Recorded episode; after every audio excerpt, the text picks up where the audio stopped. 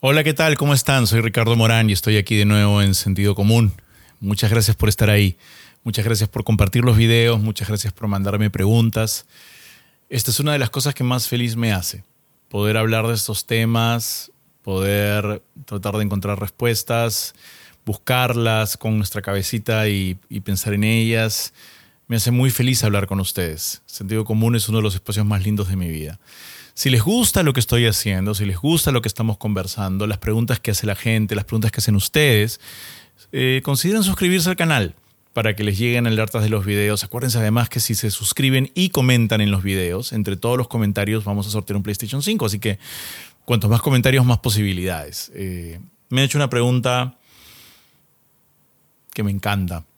Es una pregunta que ya respondí una vez hace 16 años a, a una persona y voy a repetir la, respuesta que le di a él. Me escribe un chico que dice, no sé cómo decirle a mis padres que cambié a mi novia por un novio. Vamos a conversar después de esto.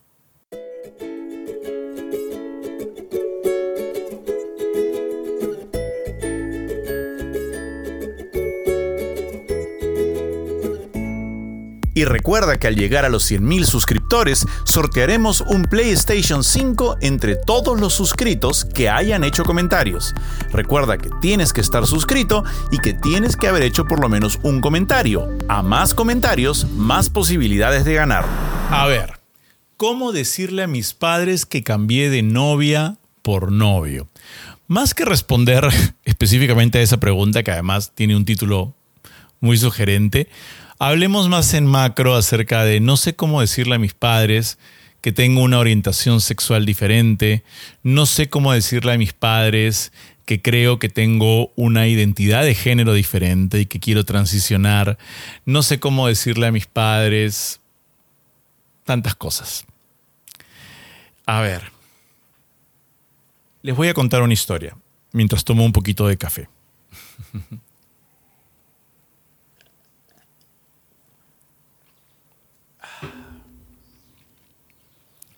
En el año 2006, yo estaba dictando talleres de teatro en Pataclown. Estaba dictando, de hecho, talleres de impro.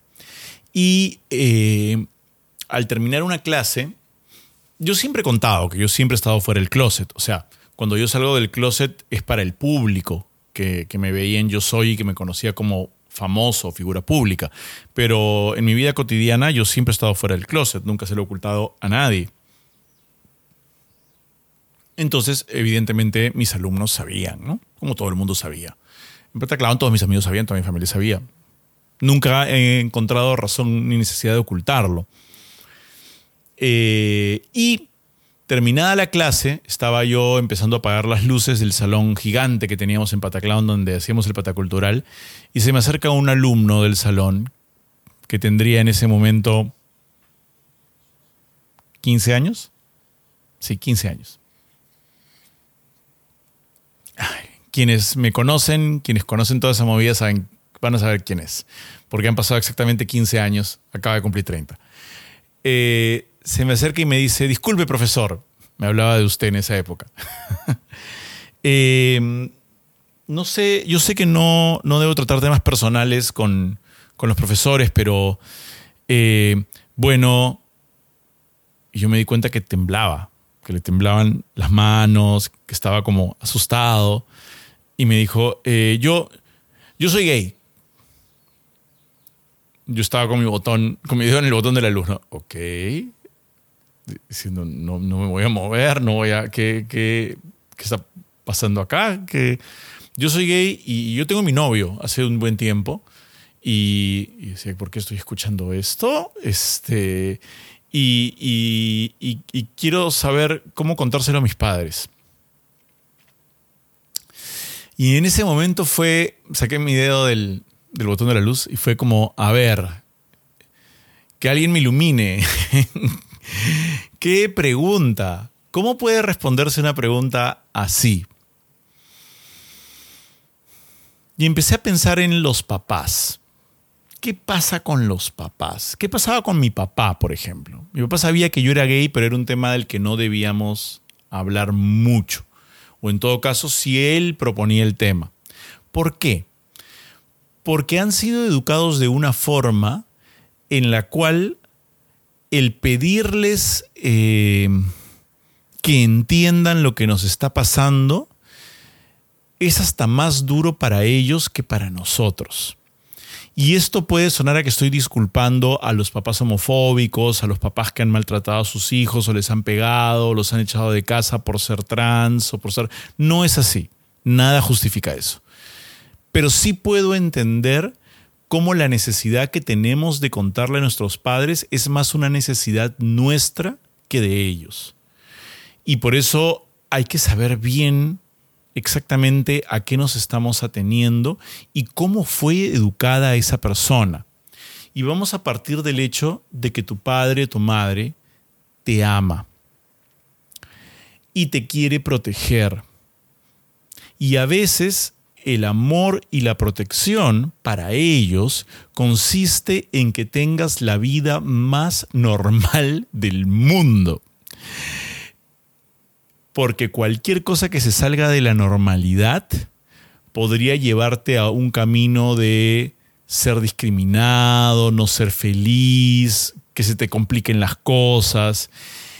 Y no es ganas de impedirte que seas como tú quieres ser, es miedo a haber traído al mundo un, niño y que el niño no sea feliz. Durante los ochentas, y esto lo he contado muchas veces, la imagen del homosexual, la imagen del transexual, era una imagen pintada en los medios de comunicación de la peor forma del mundo. El homosexual y el transexual era una persona que estaba enferma, que tenía una enfermedad psicológica o psiquiátrica, que no tenía oficio ni beneficio, que no tenía trabajo, que tenía que dedicarse a la prostitución en las calles, por eso en esa época se hacían muchos chistes acerca de la Colmena o la Avenida Arequipa, que hoy en la actualidad ya no se hacen y por favor nadie los haga más, porque son muy discriminadores, y que eh, estaban muy solos y, y muy cerca a la muerte.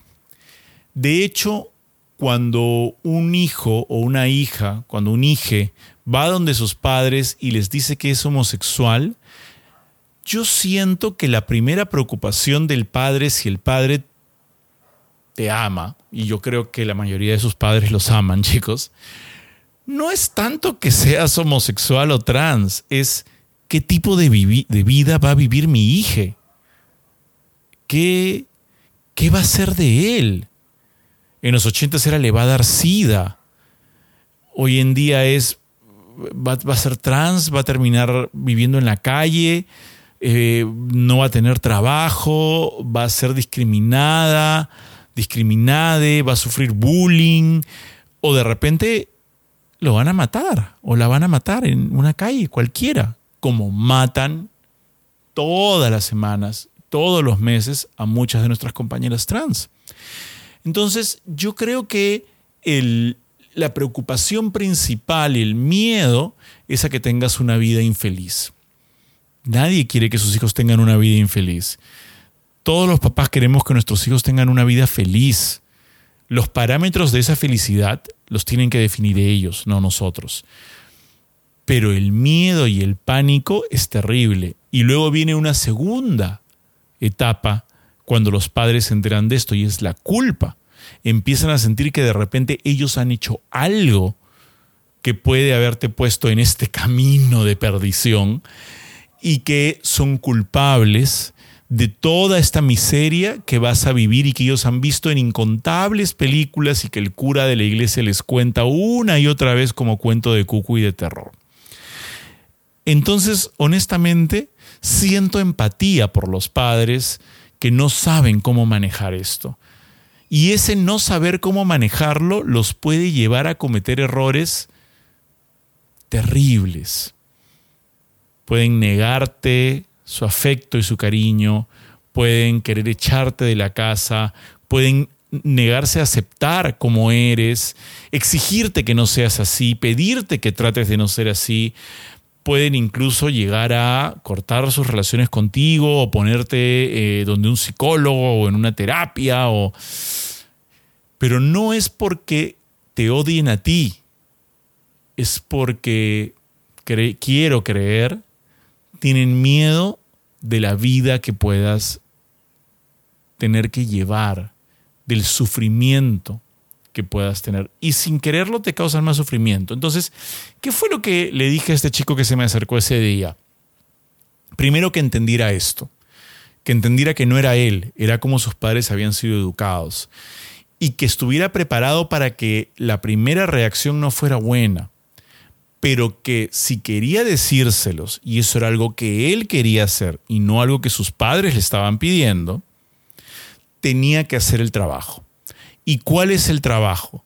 El trabajo es enseñarles con tu vida que todas estas cosas que ellos creen o están equivocadas o no te van a pasar a ti. Enseñarles que tú vas a ser una persona que no está sola, que tiene gente que la apoya, que tú eres una persona que va a trabajar o que va a estudiar o que va a salir adelante por su propia cuenta y no va a vivir pues en el abandono. Enseñarles que eres una persona feliz y que eres feliz precisamente porque eres libre. Y eso es la mejor medicina para que ellos entiendan y te acepten. ¿Quién podría oponerse a ver a su hijo, hija, hije siendo absolutamente feliz? Trabajando, estudiando una carrera que le guste, eh, chambeando por su cuenta, haciendo un emprendimiento, sosteniéndose solo, saliendo adelante, aportando en la casa, independizándose, siendo una persona de bien.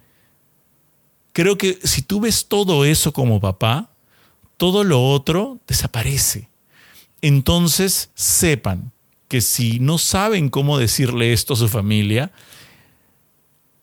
al momento de decírselo, tiene que venir acompañado de todo este paquete de relaciones públicas y PR para demostrarles que ser una persona trans o ser una persona con una orientación sexual diferente o con una identidad de género distinta es los hace felices, están orgullosos y que están cumpliendo todas las metas de su vida, todas las metas que tienen como personas.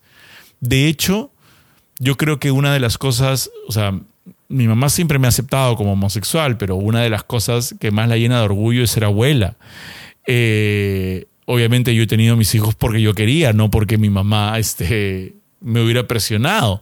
Pero créanme que forma parte de todo este paquete en el cual a mi mamá le resbala que yo sea gay, básicamente porque ve, me ve feliz y ve que he chambeado, bueno, terminé mis carreras, pero en todo caso soy padre de familia, no estoy enfermo, eh, he llevado una vida bonita. Entonces, demuestren que pueden llevar una vida bonita y todo lo otro va a desaparecer. Porque sus papás no quieren que ustedes estén tristes. A lo que le tienen miedo es a que tengan vidas que ellos no soñaron para ustedes y es básicamente el cuidado que ellos tienen que lo enfocan mal. Tenemos que ser papás de nuestros papás. Todo va a estar bien al final. Va a ser difícil al principio, pero todo va a estar bien al final. Vayan, salgan del closet. Vayan ahorita. Anda, cuéntales ahorita. De verdad. Diles que yo te dije. de verdad. Muéstrales este video y compártanlo con quien quieran y suscríbanse. Voy a buscar más preguntas. Nos vemos en el siguiente.